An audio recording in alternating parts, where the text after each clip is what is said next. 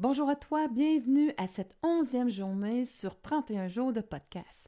Aujourd'hui, mon défi, c'est de te parler de X choses que tu peux ne pas savoir de moi. La première chose que tu ne sais peut-être pas de moi, c'est que j'ai une sœur jumelle identique. Mais là, je vais tout de suite te défaire le paradis, que tout le temps, tout est beau, on est en symbiose, parce qu'en fait, ma sœur et moi, on avait des capacités, des centres d'intérêt tellement différents que finalement, ça a donné lieu à beaucoup de comparaisons et de jalousie, euh, surtout de sa part face à moi. Parce qu'au niveau académique, j'étais plus forte et au niveau des sports, mais tu sais, dans le fond, nos intérêts étaient tellement différents. Elle, elle était excellente dans tout ce qui était artistique. Elle aimait danser, elle aimait aussi faire du tricot, elle était excellente. Et elle avait aussi une passion qui était les chevaux, que moi, j'avais une peur terrible des chevaux.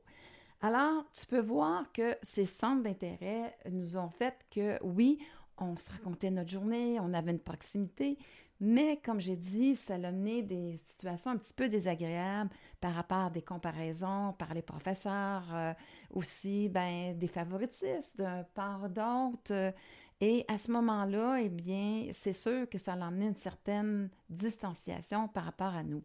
Par contre, je peux te compter des faits cocasses, par exemple, que ça l'a emmené.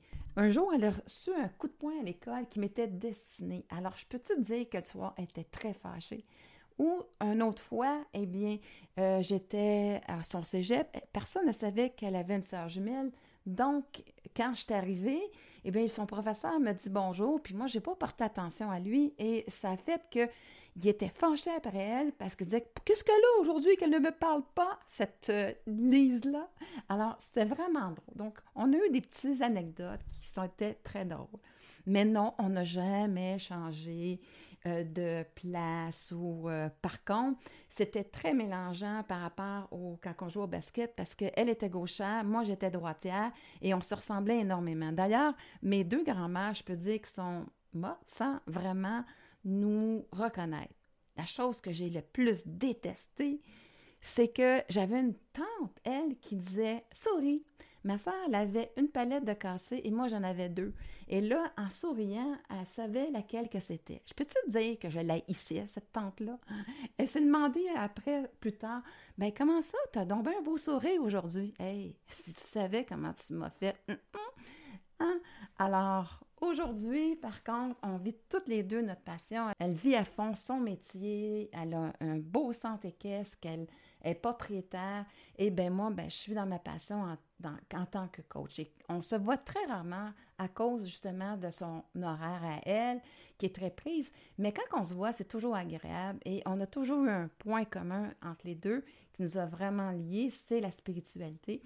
La deuxième chose que tu ne sais peut-être pas par rapport à moi, c'est que je suis lunatique. Je suis incroyablement lunatique. Aujourd'hui, c'est vraiment, vraiment amélioré. Mais quand j'étais jeune, écoute, ça faisait vraiment euh, des anecdotes un peu drôles. Je vais t'en rencontrer deux de ces anecdotes. En fait, pour moi, c'est un mécanisme de protection. Euh, j'étais dans une famille où est-ce que mes parents étaient quand même, je chicanaient beaucoup. Alors, j'avais créé cette zone d'imagination et ça faisait que, supposons, ma mère me demandait, Nicole, tu peux-tu aller chercher du steak haché en bas dans le congélateur? Je descendais les escaliers, puis là, j'étais là, qu'est-ce qu'elle m'a demandé déjà? Ah, OK. Je remontais les escaliers et je pouvais faire ça deux, trois fois d'affilée tellement que je repartais vite dans mes idées, puis à quelque part, ben, euh, je déconnectais de qu'est-ce qui se passait dans la réalité. Fait qu'aujourd'hui, je me suis beaucoup améliorée par rapport à ça.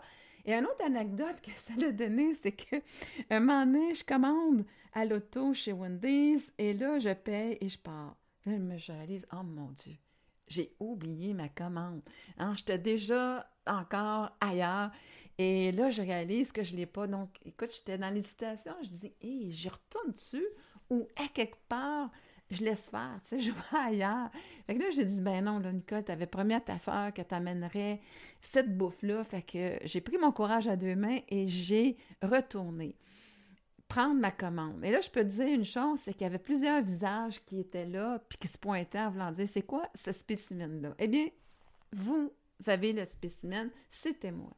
Une autre chose, peut-être que tu ne sais pas par rapport à moi, c'est que en premier, j'ai étudié comme programmeur analyste et j'ai travaillé chez Purina pendant 12 ans. Je concevais des programmes informatiques pour euh, les programmes alimentaires laitiers, la gestion de la ferme porcine.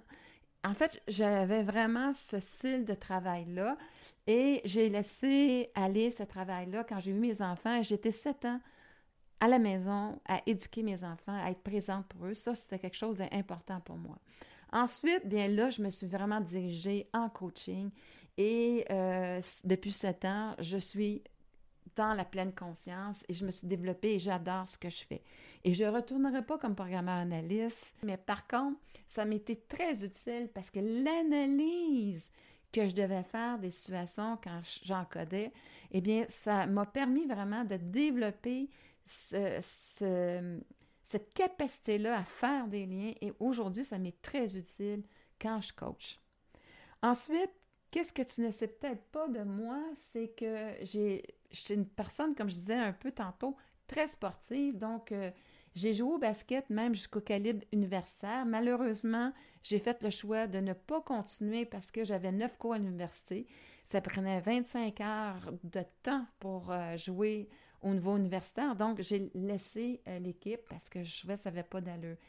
Aujourd'hui, mes passions, c'est beaucoup par rapport au sport, la randonnée en montagne.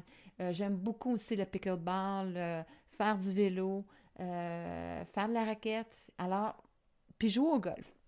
Alors, c'est vraiment un petit peu les sports que je pratique aujourd'hui, mais autant j'étais dans le sport de compétition, aujourd'hui, je veux exercer mes sports seulement pour avoir du plaisir et me faire du bien. Et ça, c'est vraiment euh, un objectif très important pour moi. Une autre chose que j'ai le goût de te partager par rapport à moi, c'est que je suis dyslexique. En fait, j'ai eu beaucoup de problèmes à distinguer les V, les F, euh, les V, les F, les P, les D, les T.